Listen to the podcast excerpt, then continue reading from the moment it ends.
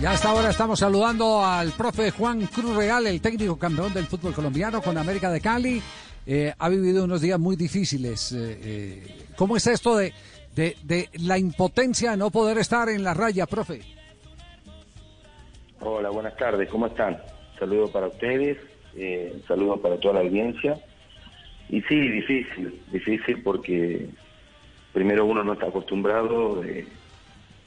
Realmente tengo un grupo de jugadores que uno disfruta estando con ellos, más allá de, de la responsabilidad que tenemos y de pronto no poder hacerlo ahí en vivo es complejo, pero bueno, eh, así lo quiso Dios, por algo será y lo importante es que, que ya estamos en, en franca recuperación.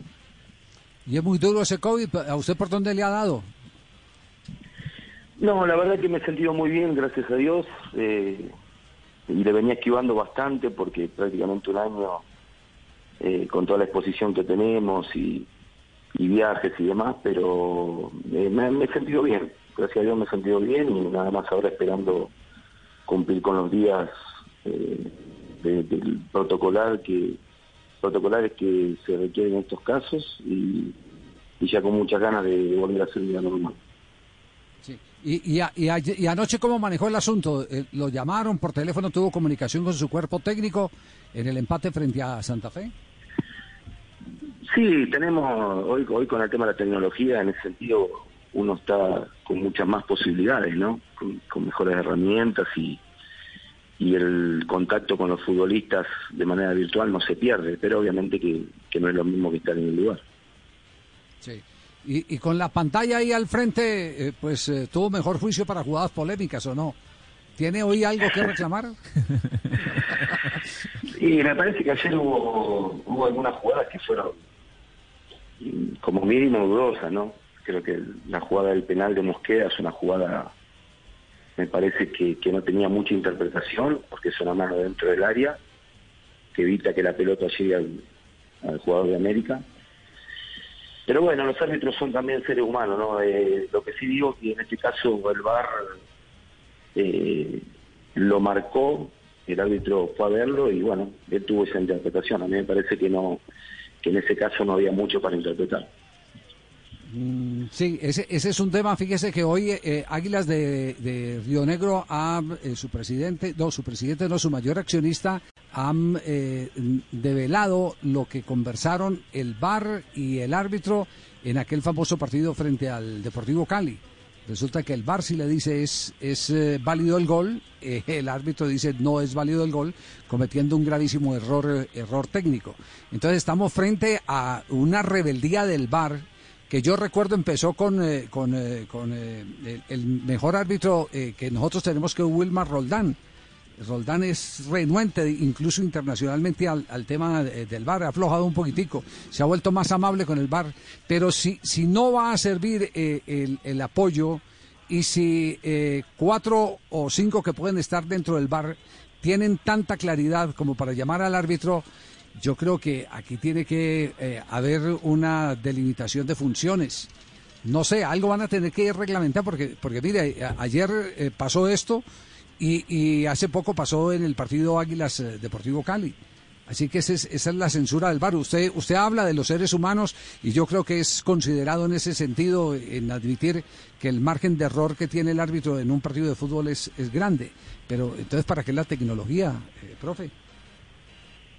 Sí, bueno, como digo, creo que ayer la tecnología marcó eh, una infracción, el árbitro interpretó de otra manera, me parece que que era un penal claro, porque creo que el reglamento manifiesta que cuando hay un, penal, donde una mano que interviene con la trayectoria de la pelota, donde hay posibilidad de que, que pueda hacer gol, eh, o que tenga la chance el delantero de hacer gol, eh, automáticamente se, penaliza. Pero bueno, yo no quiero entrar en cosas técnicas muy finas porque indudablemente no soy árbitro, eh, pero sí interpreto de que el VAR está para ayudar y me parece que en este caso eh, el día de ayer fuimos imposibilitados por un penal que era a favor nuestro. Eh, profe Juan Cruz, eh, se fue Ariel Holland de la Universidad Católica. ¿Usted ha tenido contacto con la dirigencia del equipo cruzado en Santiago? Mire, yo en ese sentido me voy a mantener al margen de, de, cualquier comentario que pueda haber. Eh, y voy a aprovechar y, quiero ser muy respetuoso con ustedes eh, y les agradezco que me pregunten.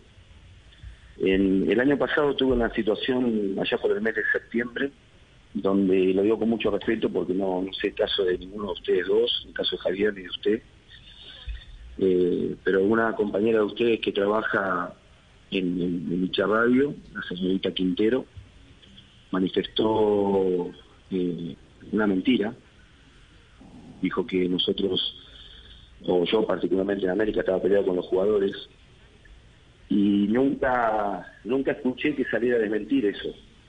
Eh, fue una mentira muy grande que dijo y, es grave siendo que informan a la gente.